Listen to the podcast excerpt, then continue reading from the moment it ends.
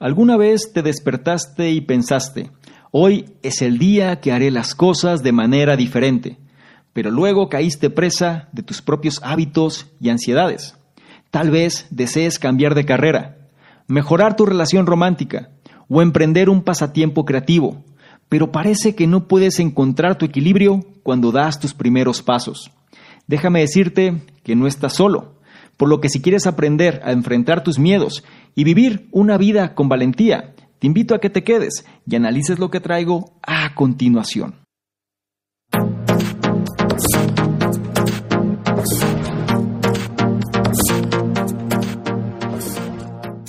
¿Qué tal? Muy buenos días, buenas tardes, buenas noches, independientemente de la hora en la que estés analizando esta información. Es un placer para mí que pases parte de tu tiempo en tu propia formación, en que seas una mejor versión respecto a quien fuiste el día anterior. Y en esta ocasión vamos a tocar un tema el cual es sumamente crítico en los tiempos donde vivimos. ¿Cuántas veces dejas de vivir tu vida a raíz del miedo?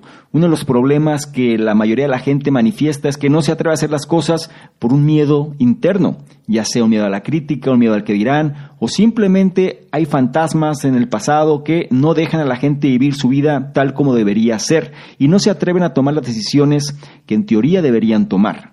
El libro que vamos a analizar en esta ocasión se llama El hábito del coraje un libro que analiza el papel que juega el miedo en nuestras vidas y ofrece un programa de cuatro pasos para convertirnos en nuestro yo más valiente y seguir nuestros sueños, utilizando ejemplos inspiradores y consejos prácticos basados en la terapia cognitivo-conductual, así como en la terapia de aceptación y compromiso, describe las formas en que todos podemos cultivar el coraje que necesitamos para cambiar nuestras vidas.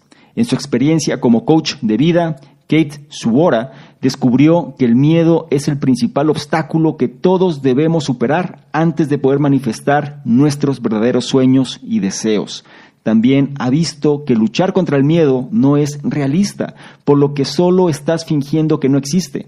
Este análisis te va a mostrar cómo puedes vivir una vida más valiente, investigando tus miedos más profundos, cambiando tus rutinas emocionales y reformulando las historias que te cuentas a ti mismo. En este análisis también aprenderás por qué imaginar un día más liberado puede encaminarte hacia el cambio. ¿Por qué deberías concentrarte en interrumpir tu ciclo, señal, rutina, recompensa? ¿Y cómo puedes interactuar eficazmente con tu voz crítica interior? La edición del libro que vamos a analizar fue la que se hizo en mayo del año 2018 y su autora es Kate Subora, también conocida como Kate Courageous, que viene siendo como Kate Valiente. Es polaco su apellido, así que espero haberlo pronunciado bien, si no, ya me lo harán saber. Y es la creadora de YourCourageLife.com y directora del programa de certificación de entrenador de vida valiente. Greatest.com la ha considerado como una de las 50 mejores blogueras en salud, fitness y felicidad. Su obra ha contribuido con Entrepreneur, Dr. Oz, The Good Life, Forbes, USA Today, The Intelligent Optimist, Lifestyle Moms, Mind Body Green, Business Insider y más. Y ha hablado sobre la creación de mejores hábitos y los principios de The Courage Habit, tanto en grupos grandes como en pequeños. Puedes obtener más información al respecto en www.yourcourageouslife.com así como en www.tribeclcc.com. Como te puedes dar cuenta, la autora Kate Subora viene siendo una de las autoridades en el tema cuando se refiere a coraje, valentía y valor. Este libro nos va a incitar a entrar en acción. El hábito del coraje se refiere a eso, a tener la fortaleza necesaria para enfrentar la adversidad y no dejarnos dominar por los miedos, como vas a ver en los puntos que vamos a comentar. Es importante que tomes especial atención a cada uno de ellos, ten un pensamiento ecléctico, ten mente abierta y como me gusta decírtelo, trata de tomar nota para que logres implementarlos con mayor facilidad. ¿Ok? Sin más por mi parte, empezamos ahora con el primero de ellos, que dice, Vivir con valentía comienza señalando el papel que juega el miedo en tus hábitos y rutinas. La llamada para transformar tu vida puede haberte llegado inesperadamente. La verdad que le impulsa, ya sea que no estés satisfecho con tu carrera, una relación o algo más, puede parecerte inconveniente. Puede provocar estrés o sentimientos de inseguridad. toda la idea del cambio puede parecer poco práctica o incómoda. Estas reacciones son completamente normales. Sin embargo, puede que te sorprenda saber que todas estas están arraigadas en lo mismo, el miedo. Puede que no se vean ni se sientan como miedo, pero el miedo no siempre se ve de la forma que esperamos. A veces se manifiesta con otros sentimientos.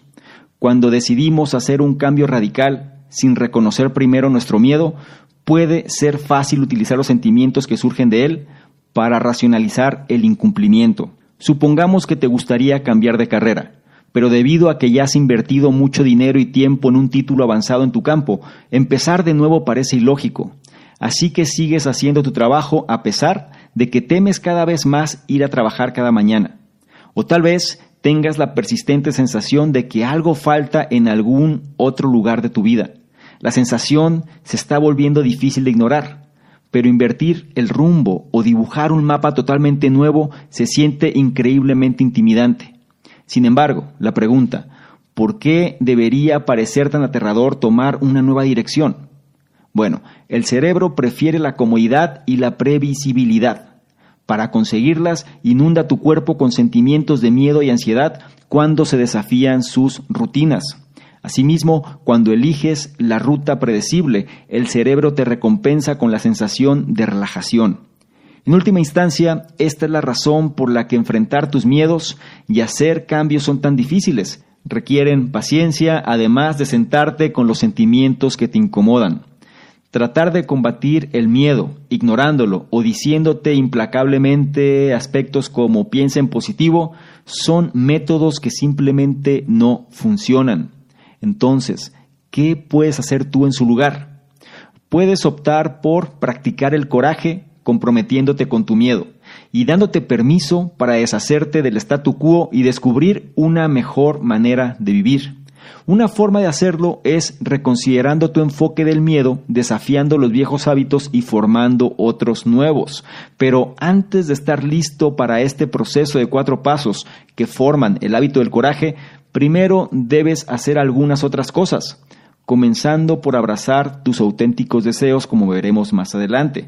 Pero por ahora vamos a reflexionar un poco sobre las enseñanzas de este primer punto que nos coloca en contexto.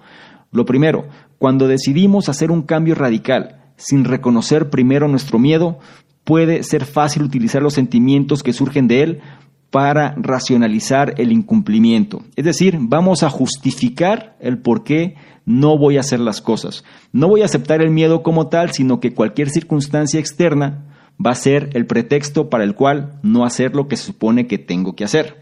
Y nos lleva esto a plantearnos una pregunta. ¿Por qué debería parecer tan aterrador tomar una nueva dirección? Si sabemos lo que hay que hacer y entendemos que nos conviene hacerlo, ¿por qué resulta entonces tan difícil simplemente llevarlo a la práctica? La realidad es que el cerebro prefiere la comodidad y la previsibilidad, y para conseguirlas inunda tu cuerpo con sentimientos de miedo y ansiedad cuando se desafían sus rutinas. Asimismo, cuando eliges la ruta predecible, el cerebro te recompensa con la sensación de relajación. Por eso sentimos una especie de alivio cuando evitamos esa situación incómoda. La realidad es que enfrentar nuestros miedos va a requerir paciencia y además de sentarnos con los sentimientos que nos hacen sentir incómodos. Y es algo que tenemos que aprender a lidiar porque no se va a ir, en otras palabras, el miedo no va a desaparecer de la nada y no podemos tampoco simplemente negarlo. Ahí va a estar. Lo que es importante es aprender a aceptarlo. Por eso dan como recomendación que puedes optar por practicar el coraje comprometiéndote con tu miedo. Y tienes que reconsiderar tu enfoque del miedo desafiando los viejos hábitos y formando otros nuevos. En pocas palabras es aceptar lo que nos da miedo, aceptar esa sensación de incomodidad, saber que no se va a ir y vamos a tratar de profundizar por qué es que esa sensación está ahí. Muchas veces la causa por la cual se genera el temor puede ser algo muy arraigado en nuestro interior que si no nos damos cuenta que está presente, simplemente no vamos a lograr cambiar ese patrón de conducta. Más adelante vamos a profundizar en esos aspectos, pero por ahora quédate con la enseñanza de este primer punto. Vivir con valentía comienza señalando el papel que juega el miedo en tus hábitos y rutinas. Pasamos ahora al punto número dos, que dice, nombrar honestamente tus verdaderos deseos permite que emerja tu yo más valiente. Entonces, ¿cuál es el hábito del coraje? Es una técnica que la autora ha desarrollado para ayudar a las personas a tomar en serio sus propios deseos, confrontar sus miedos y convertirse en sus seres más valientes. Sin embargo, es importante darse cuenta de que no es alguien en quien debas convertirte. Simplemente necesitas eliminar las barreras que han inhibido el crecimiento de esa persona. En este caso, tu persona. Para prepararte para dar el primer paso en el hábito del coraje, debes hacer algunas cosas. Lo primero, descubre lo que realmente quieres. Una forma de hacerlo es imaginando tu día liberado, un día ideal en el que el miedo no te detenga. Describe el día con mucho detalle. ¿Cómo te sentirías al despertar? Y al volver a la cama al final del día. Considera cómo tu yo más valiente se acercaría a cada área de tu vida. Recuerda, el día de la liberación se trata de descubrir qué es lo que realmente quieres. Así que olvídate de las señales externas como la validación de otros. En cambio, presta mucha atención a las señales internas, que te guían hacia las cosas que te hacen sentir más auténtico. Cuando Ellen, una de las clientes de la autora, planificó su día liberado, se dio cuenta de que su idea de una buena vida no significaba continuar en su carrera como representante de ventas. En cambio, se dio cuenta de que era más feliz cuando leía y hablaba de libros con otras personas. Al final, decidió dejar su trabajo, vivir de forma más modesta y volver a la escuela para obtener una maestría en literatura. Una vez que tu día de la liberación te haya dado permiso para soñar en grande, es hora de ponerte práctico. Limita tu enfoque a tres objetivos principales, tres áreas de tu vida que te gustaría cambiar. Estos objetivos pueden ser tangibles como viajar a América del Sur e intangibles como comprender por qué tu matrimonio no funcionó. Concéntrate en estos objetivos preguntándote, ¿qué me hace sentir curiosidad o entusiasmo? ¿Dónde quiero estar en seis meses? ¿De qué patrones estoy cansado? Finalmente, piensa en cómo tus metas podrían beneficiar a otros. Considera cómo podrías ser un amigo familiar más comprensivo si pudieras reconectarte contigo mismo y con tu propia felicidad. Al considerar tu enfoque principal, recuerda que salir de tu zona de confort y probar cosas nuevas es la clave. Incluso si un resultado determinado no está garantizado. Definitivamente cometerás errores, pero desarrollar la resiliencia también es parte necesaria del proceso. Y aquí vamos a reflexionar un poco sobre este segundo punto. Y algo que es clave es que definas exactamente lo que realmente quieres. Viene siendo una de las cuestiones que la mayoría de la gente tiene problemas. Sabe muy bien qué es lo que no quiere, pero cuando se le pregunta tajantemente, dime qué es exactamente lo que quieres, la gente se queda en blanco. Por ende, lo primero que tienes que definir es descubrir lo que realmente quieres. Y para esto una técnica es imaginando lo que se le conoce como tu día liberado, un día ideal en el que el miedo no te detenga. El día liberado es cómo actuarías si el miedo no estuviera en tu vida. Y se trata de descubrir qué es lo que realmente quieres. Date el derecho de soñar y sobre todo de pensar sin límites. Piensa como si no hubiera ataduras limitantes, fantasmas, demonios del pasado que te estuvieran limitando. Analiza esta información, es importante. Date la oportunidad de llevar esta práctica. Y una vez que la hayas implementado y que hayas soñado y que hayas ya visualizado tu día de liberación, es momento de ponernos prácticos. ¿A qué voy? Tenemos que limitar nuestro enfoque de nuestro día liberado a tres objetivos principales, tres áreas de nuestra vida que nos gustaría cambiar. Y una vez que los tengas bien definidos, pregúntate, ¿qué me hace sentir curiosidad o entusiasmo? ¿Dónde quiero estar en seis meses? ¿De qué patrones de comportamiento estoy cansado? Ya que tengas claridad sobre las respuestas a esas preguntas, es importante que también pienses en cómo tus metas podrían beneficiar a otros. Considera cómo podría ser un amigo familiar más comprensivo si pudieras reconectarte contigo mismo y con tu propia felicidad. La clave aquí es, al considerar tu enfoque principal, recuerda que salir de tu zona de confort y probar cosas nuevas es la clave. Y sí, habrá fallos, es verdad, y sí, habrá errores también. Sin embargo, no olvides que la resiliencia es una parte necesaria del proceso. Tenemos que ser resilientes, seguir avanzando a pesar de la adversidad, tener fortaleza física y mental para poder conseguir eso que nos estamos proponiendo. El hábito del coraje nos va a llevar a cuestionarnos por qué las cosas que queremos no se están dando y tener esa fuerza para hacer que se pueda manifestar. Dependerá de nosotros que eso suceda, pero la parte central de esto es que primero tenemos que conocer exactamente qué es aquello que realmente queremos. Soy incisivo en esta parte porque muchas veces empezamos a entrar en acción en mil y un cosas, pero no estamos partiendo por el comienzo. Una vez más, tienes que descubrir qué es lo que realmente quieres. No olvides la enseñanza de este segundo punto, nombrar honestamente tus verdaderos deseos permite que emerja tu yo más valiente. Es turno ahora del punto 3 que dice, no puedes erradicar el miedo, pero puedes sofocar su poder sobre ti reivindicando tu rutina del miedo. Analicemos a qué se refiere. Para la mayoría de nosotros, el miedo es el mayor obstáculo para seguir nuestros sueños, ¿cierto? Entonces, pregunta, ¿por qué no podemos simplemente decidir de una vez por todas que no tendremos miedo? Bueno, como dice la investigadora y doctora Brené Brown, no puedes apagar selectivamente la emoción.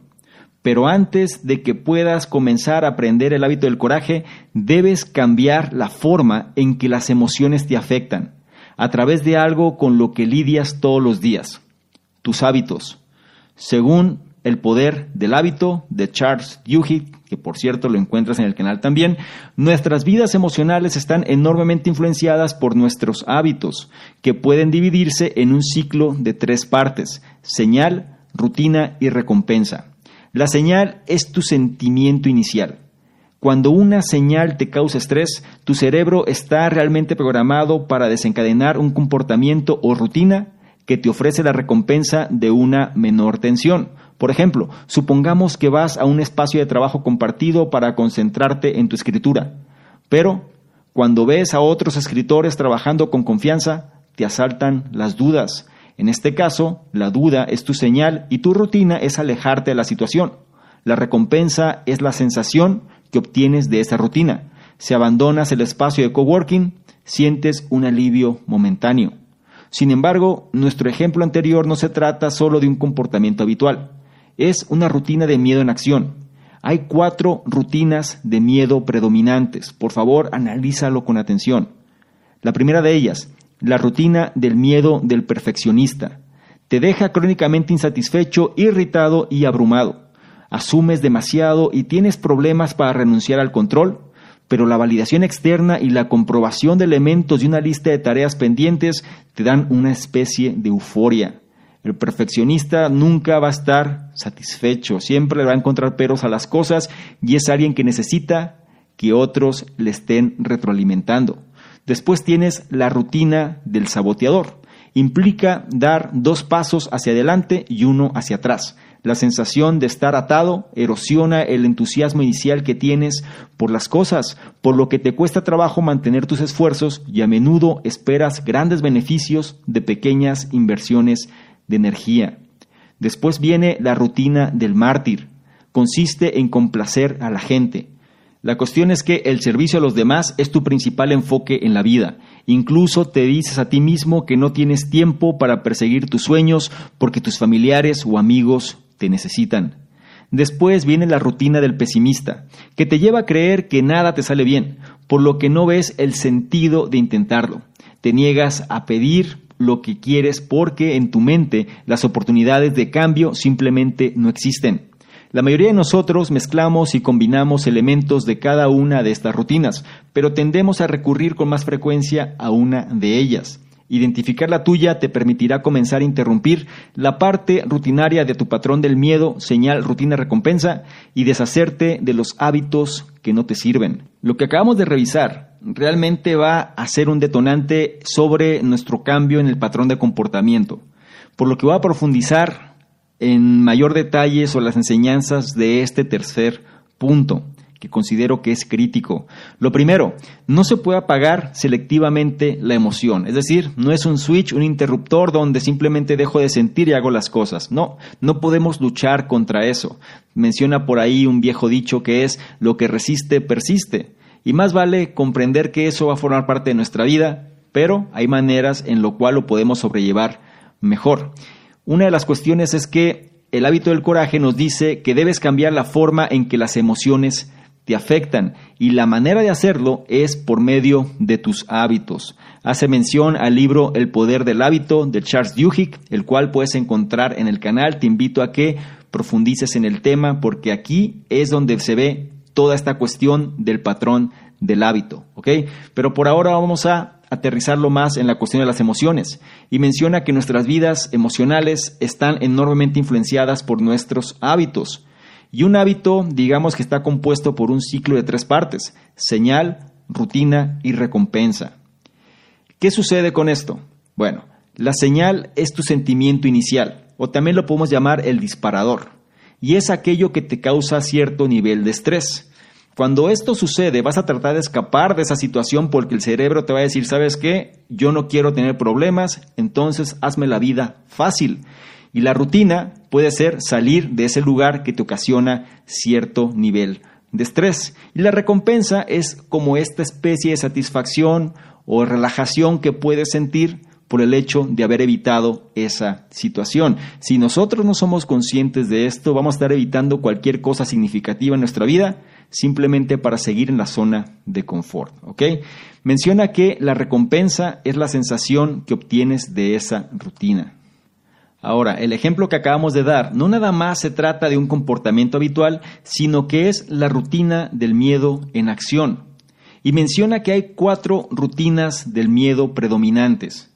Es importante que logres identificar a cuál correspondes o cuál de ellas tiene más relación en tu forma de actuar, porque una vez que la logres identificar va a ser mucho más fácil que rompas este patrón. La primera de ellas, como mencionamos, es la rutina del miedo del perfeccionista, es decir, las cosas nunca van a ser lo suficientemente buenas, vas a buscar validación externa porque no te sientes seguro de la situación como tal. Y el hecho de comprobar que tienes una gran lista de tareas pendientes por hacer te genera como una sensación de satisfacción. Es decir, hace falta mucho por hacer y todavía esto no está listo. ¿Por qué? Porque nunca va a estar listo. Eres un perfeccionista y siempre vas a estar irritado, abrumado e insatisfecho por la situación. Después tienes la rutina del saboteador. Este es el que avanza dos pasos y retrocede uno.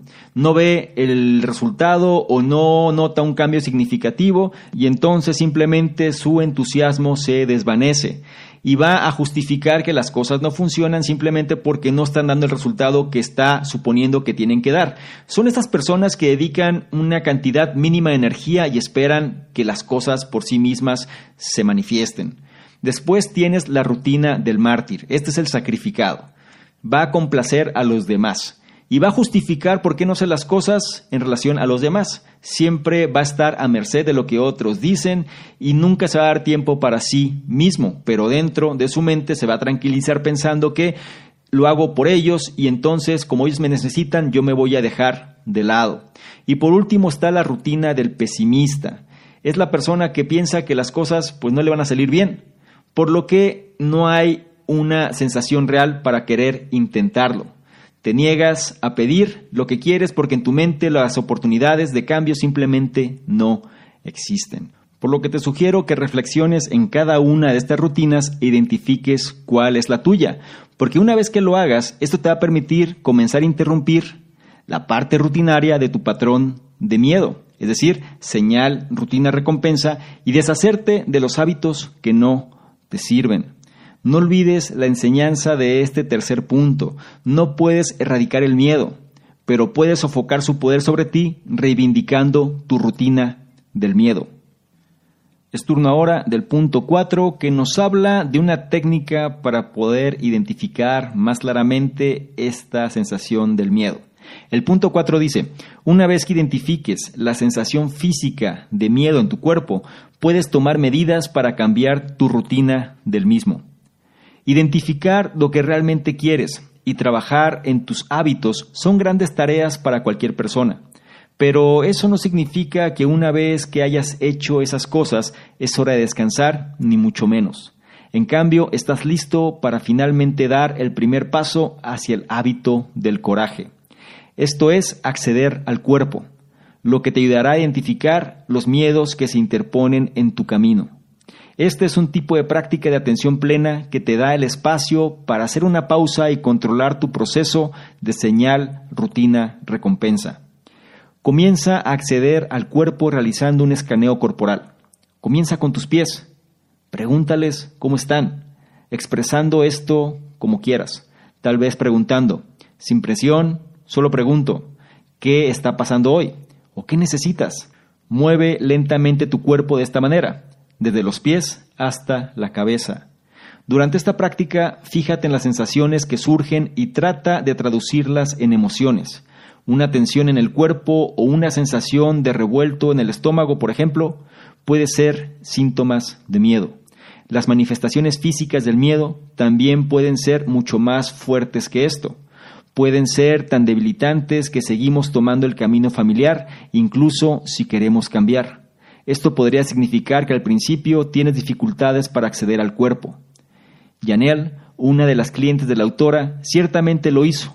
Yanel, madre de tres hijos, multitarea con la rutina del miedo de un mártir, era escéptica sobre la práctica de la atención plena.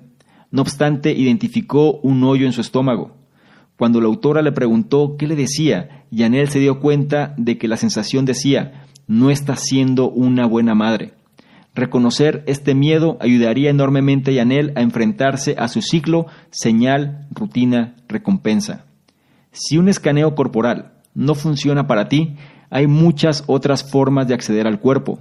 Intenta bailar con música, correr, practicar yoga, tener relaciones sexuales o visualizarte en un estado feliz y notar cómo te ves y te sientes. Si te preocupa que los sentimientos intensos te abrumen y descarrilen tu día, intenta poner un contenedor alrededor de la experiencia cuando accedas al cuerpo. Es decir, planea liberar los sentimientos en una cantidad limitada de tiempo y espacio.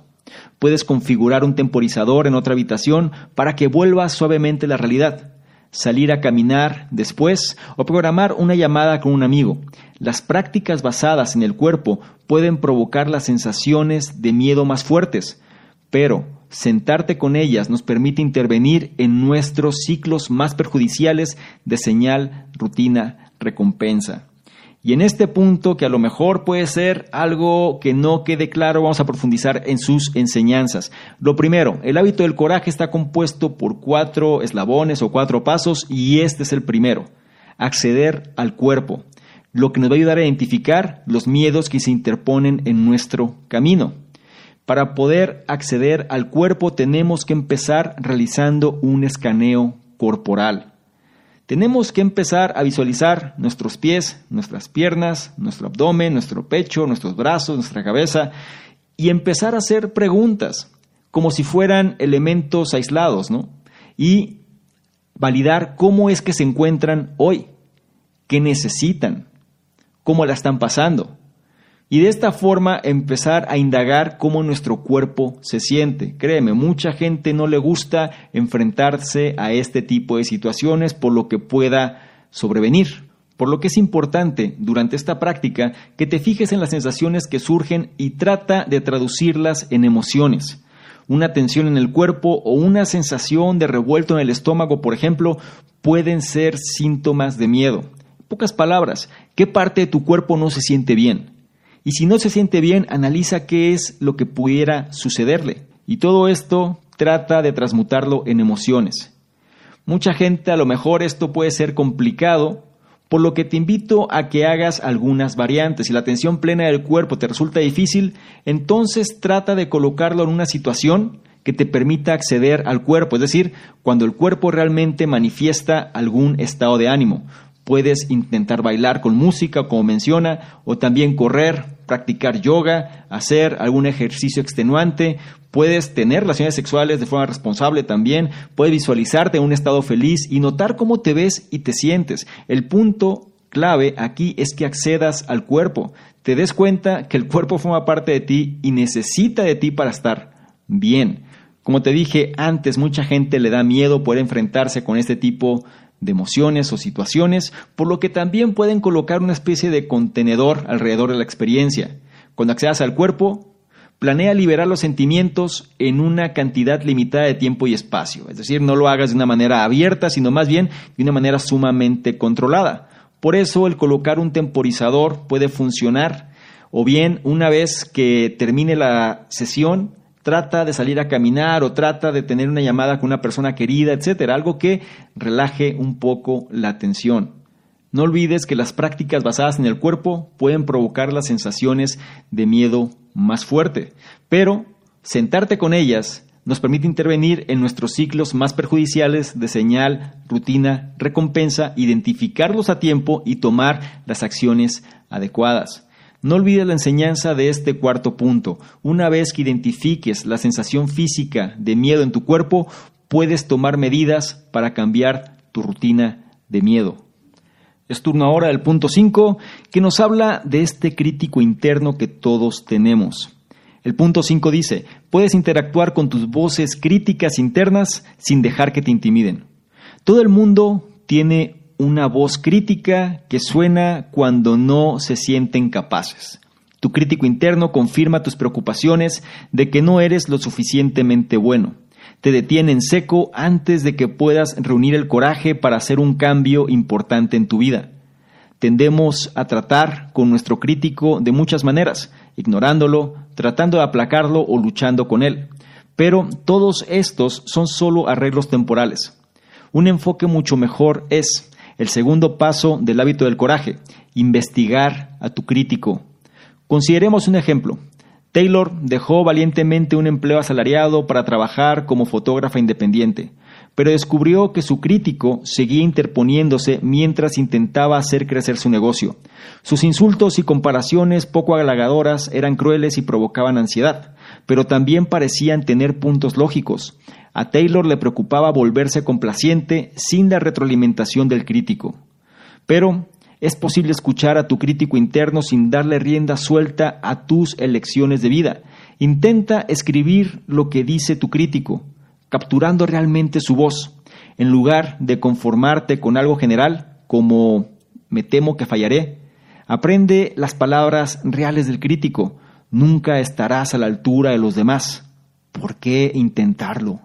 A continuación, Piensa en la colección de metas que componen tu enfoque principal. ¿Te acuerdas? Tus tres objetivos grandes. ¿Qué dice tu crítico interno sobre tu capacidad para hacer realidad ese enfoque? Considera esto. Luego accede al cuerpo para mantenerte alejado de tu rutina del miedo. Al igual que Taylor, es posible que te resulte difícil aceptar que tu crítico interno te está socavando. Después de todo, Escucharlo es parte de un ciclo familiar y cómodo de señal, rutina, recompensa, mientras que intentar algo nuevo es arriesgado e incierto. Es más fácil interactuar con tu crítico cuando puedes hacer que suelte sus defensas usando una herramienta llamada rehacer, por favor. Así es como funciona.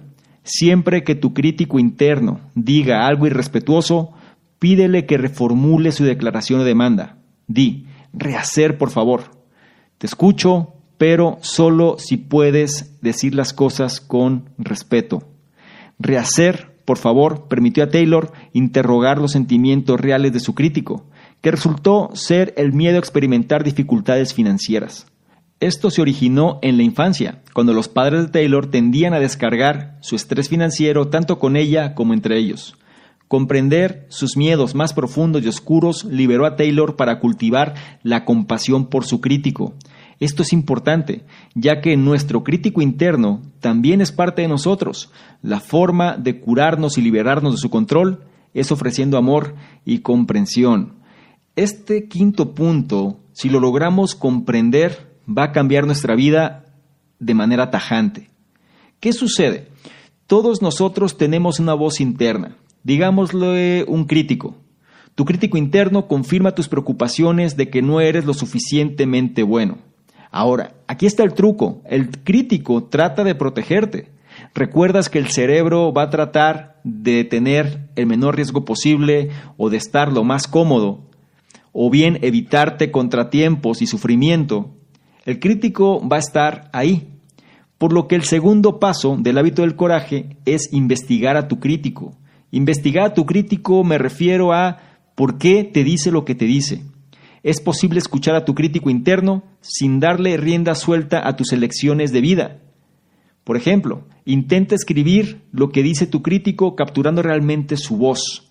Es importante que mucho de lo que nos dice nuestro crítico interno pueden ser traumas de la infancia, pueden ser aspectos que han impactado nuestra vida y va a tratar de protegernos para no sufrir lo mismo, pero como no lo tenemos con claridad o no lo tenemos de una manera objetiva, va a ser de una forma subjetiva. Piensa en la colección de objetivos que has identificado en el punto previo. ¿Qué dice tu crítico interno sobre tu capacidad para hacer realidad ese enfoque? Recuerda que va a tratar de alguna forma de protegerte.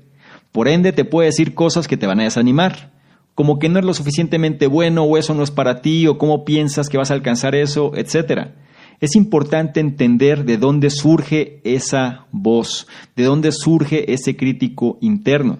Es más fácil interactuar con tu crítico cuando puedes hacer que suelte sus defensas usando una herramienta llamada rehacer por favor. En otras palabras, si la crítica que te está dando no te está ofreciendo una alternativa de solución, pregúntale, a ver, necesito que me lo digas de otra forma, rehacer por favor. Es un poco como la técnica de los porqués que analizamos en otro de los libros de hábitos. Lo que me estás tratando de decir, dímelo de otra forma, para poder comprenderlo mejor. Y si aún así la sensación que me estás transmitiendo no es la indicada o por lo menos no lo logro comprender, rehacer, por favor. Y tenemos que aplicar esa técnica la cantidad de veces necesarias hasta que podamos entender qué es lo que sucede con nuestro crítico interno, por qué nos dice lo que nos dice y entonces poder entender de qué manera proceder. Algo muy importante habla sobre la compasión hacia nuestro crítico. Al final forma parte de nosotros.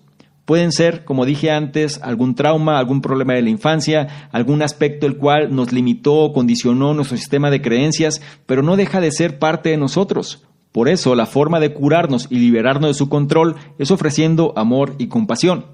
No limitándolo, no evadiéndolo, no criticándolo, no luchando contra él, sino más bien identificando la causa por la cual nos dice lo que nos dice. Cada persona es responsable de llevarse a tarea, pero por favor profundiza en esta enseñanza.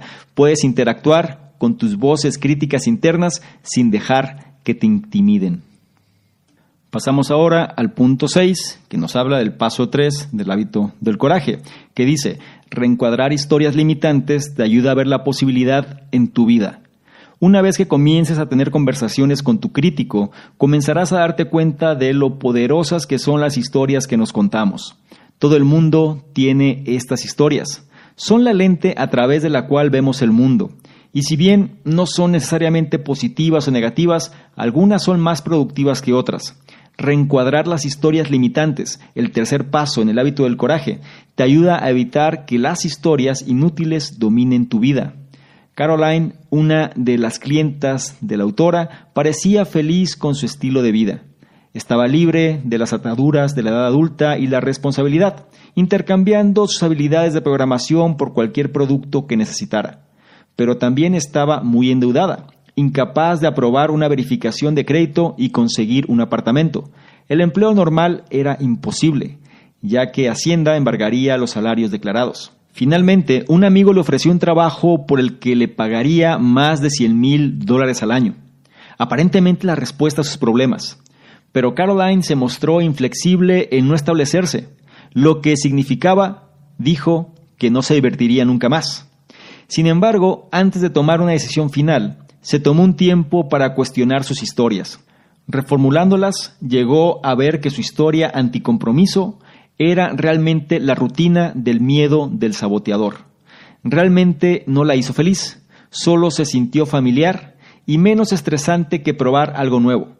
El compromiso, vio, podría significar renunciar a la diversión para algunas personas, pero esa no tenía por qué ser su verdad. Articular su historia le ayudó a romper su patrón de autosabotaje. Ella aceptó el trabajo, se mantuvo firme y finalmente logró saldar su deuda. De esa manera, el trabajo en realidad le permitió más independencia, solo vino con una responsabilidad adicional.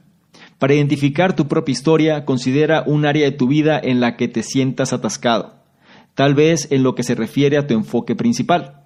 Luego, termina la oración. Estoy frustrado porque... Pregunta, ¿qué dice tu crítico sobre el progreso que has logrado hacia tu enfoque principal? Escribe la respuesta. Ahora intenta articular las historias limitantes que te estás contando a ti mismo. No soy capaz de cambiar mi vida, por ejemplo. Entonces estarás listo para reformular la historia estirándola en una dirección más positiva.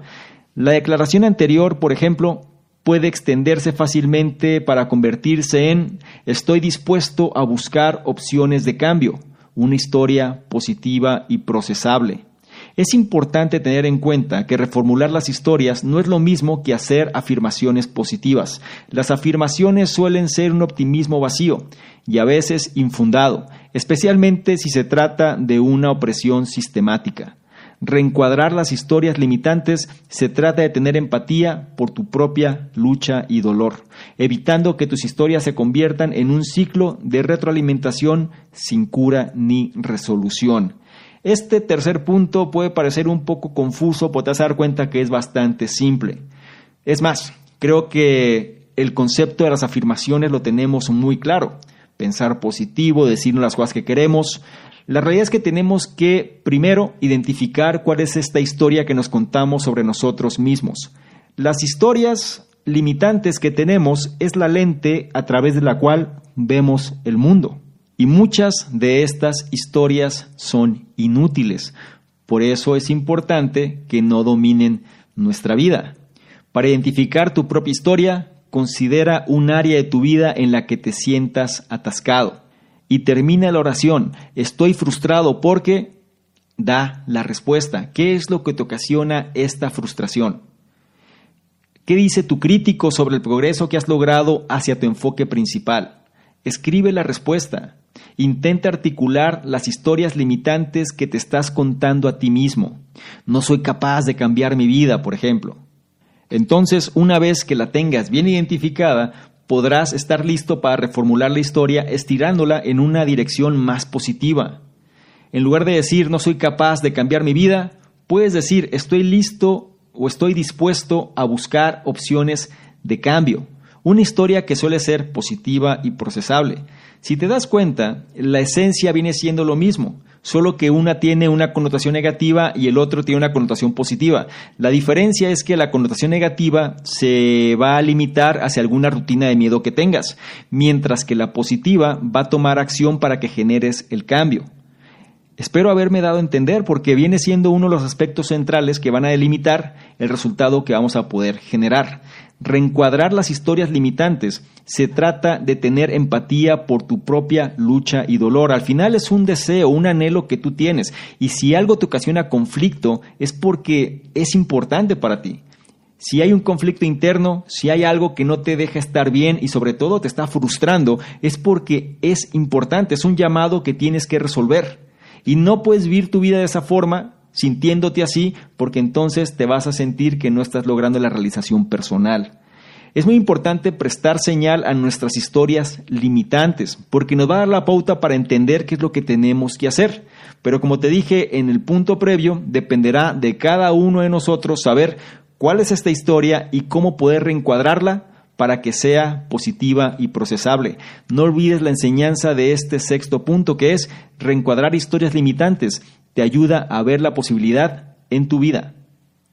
Y con esto llegamos al punto 7 y último de este análisis, con una de las cuestiones que ya es bien conocida por todos. El punto 7 dice, para vivir una vida valiente, rodéate de personas comprensivas que también honren el valor de la valentía. Incluso si hemos trabajado mucho para la autoconciencia, las rutinas del miedo aún pueden engancharnos. Es por eso que el cuarto y último paso del hábito del coraje es encontrar nuestra comunidad valiente, personas que están trabajando en las mismas cosas. Según una investigación realizada en la Universidad de Harvard en 1994, el apoyo social es necesario en la formación de hábitos. Pero, pregunta, ¿dónde puedes encontrar una red de apoyo? Empieza por considerar a las personas que ya conoces quien también está tratando de vivir una vida más valiente. Escribe a cualquier persona que se te ocurra considerando si exhibe comportamientos importantes de acercamiento, mostrar vulnerabilidad en lugar de fingir que las cosas son perfectas todo el tiempo, tratando de resolver problemas en lugar de quejarse, escuchar y ofrecer empatía o mostrar bondad y compasión ante la crítica. Elige una persona de práctica con quien pueda establecer una relación basada en el coraje y ofrécele uno de los comportamientos de acercamiento anteriores. Cuando conectes con ellos, no te desvíes cuando te pregunten sobre tu vida. Adquiere el hábito de compartir tus noticias desde un lugar vulnerable. Las relaciones son complicadas, por lo que esto puede no ser fácil. Las personas que te rodean pueden no apoyar tu decisión de vivir una vida basada en la valentía, pero desafíate a no saltarte la vulnerabilidad. En su lugar, utiliza las lecciones anteriores del hábito del coraje, accede al cuerpo, escucha a tu crítico y replantea las historias inútiles. Si alguien responde de manera crítica o irrespetuosa, hazle saber cómo te hace sentir eso. Explica los comportamientos de acercamiento que prefieres practicar con ellos. Si no son receptivos, sabrás que es hora de establecer límites adecuados y comprometerte a encontrar a otras personas que compartan tus valores. Si te sientes intimidado al forjar nuevas conexiones basadas en la valentía, utiliza tus nuevas habilidades del hábito del coraje para superar el sentimiento.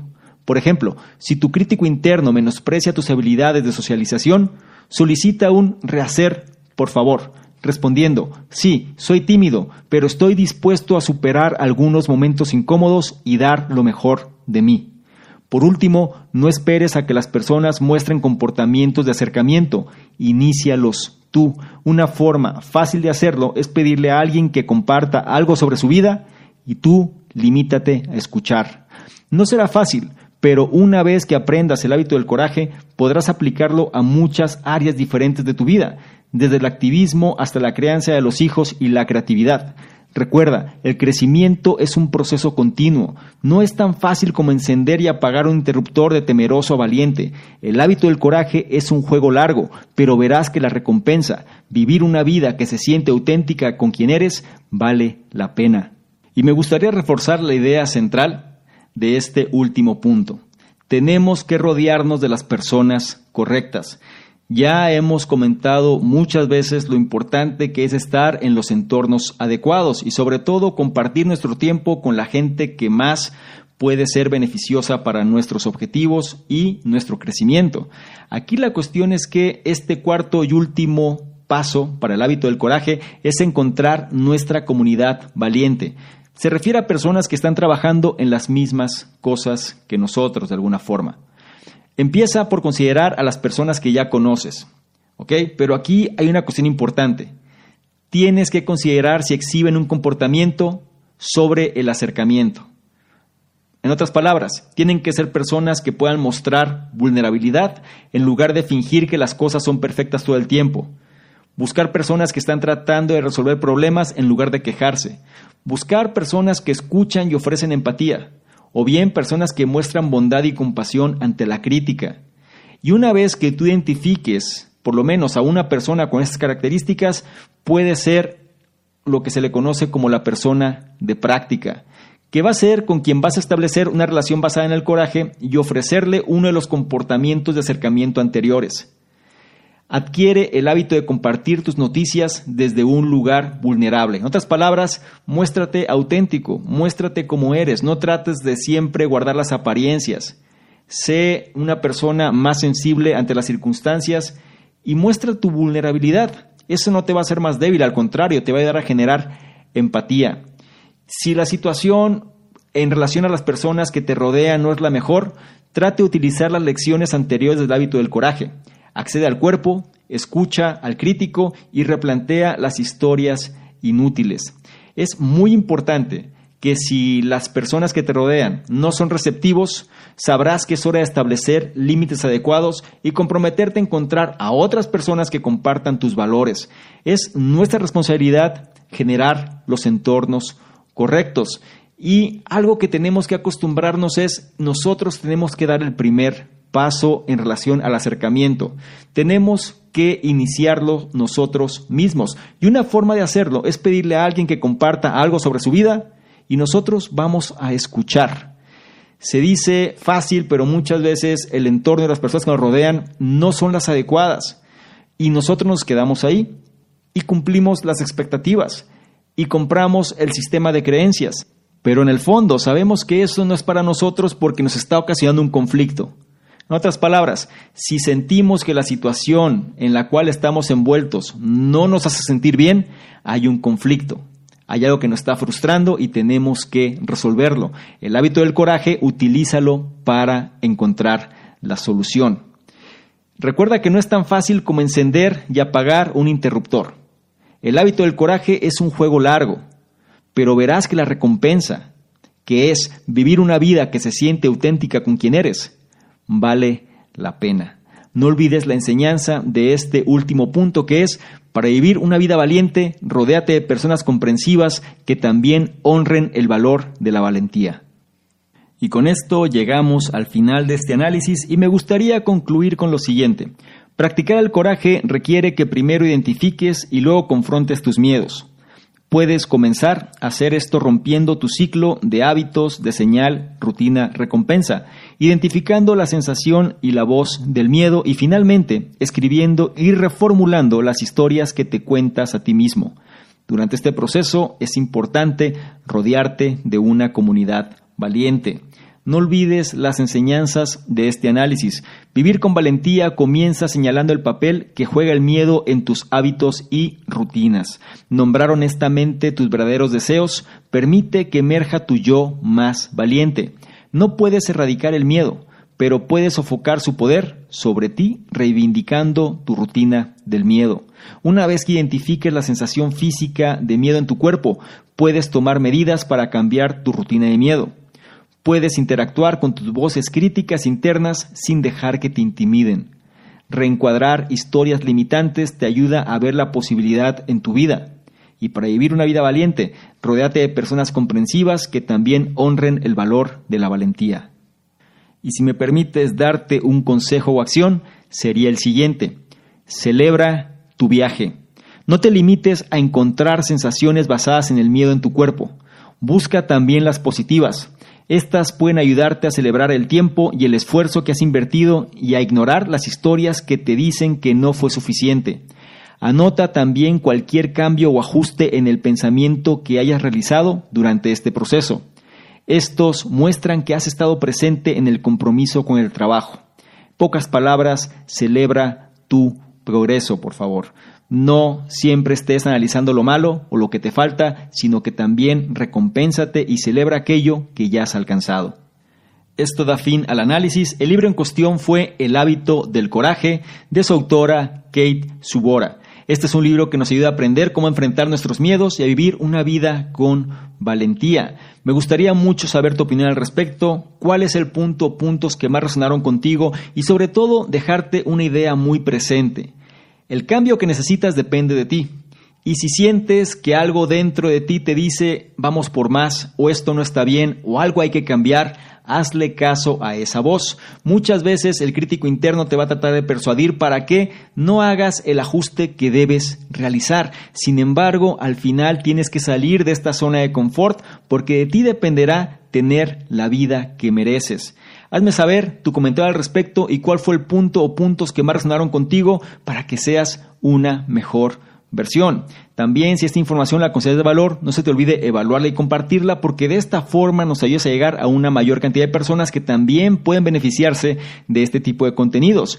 No se te olvide revisar la descripción porque vas a encontrar ahí enlaces que te van a llevar a nuestros diversos programas, incluido el reto 60-100, este reto donde te llevo de la mano para ajustar tu estado mental y seas una mejor versión. Es gratuito, no lo olvides. Y por último, y no menos importante, si quieres que interactuemos de una forma más dinámica, ¿por qué no le tomas una imagen, un screenshot a este contenido, te vas a Instagram, me buscas a Rosa Domingo y colocas esta imagen en tus historias. Te aseguras de poner tu comentario y de etiquetarme. Si lo haces, yo te voy a responder en reciprocidad y te voy a compartir con la audiencia. ¿Te parece bien? Espero que sí. Te recuerdo mi nombre, soy Sador Mingo, soy el fundador del programa Conocimiento Experto y yo te espero en un siguiente análisis. Chao. Es muy importante que no se te olvide descargar la guía estratégica gratuita para dominar Instagram 2020 disponible hoy para ti. Si tú quieres aumentar tu percepción, si tú quieres apalancarte de las redes sociales y sobre todo de una red social que viene con todo en el 2020, si tú quieres tener mejores contactos, si tú quieres establecer mejores negocios, tienes que aumentar tu percepción. Y la guía secreta, estratégica de Instagram, o más bien para dominar Instagram 2020, te va a ayudar en ese objetivo. Presta la atención, es gratuita, está disponible ahora para ti y sobre todo implementa este conocimiento.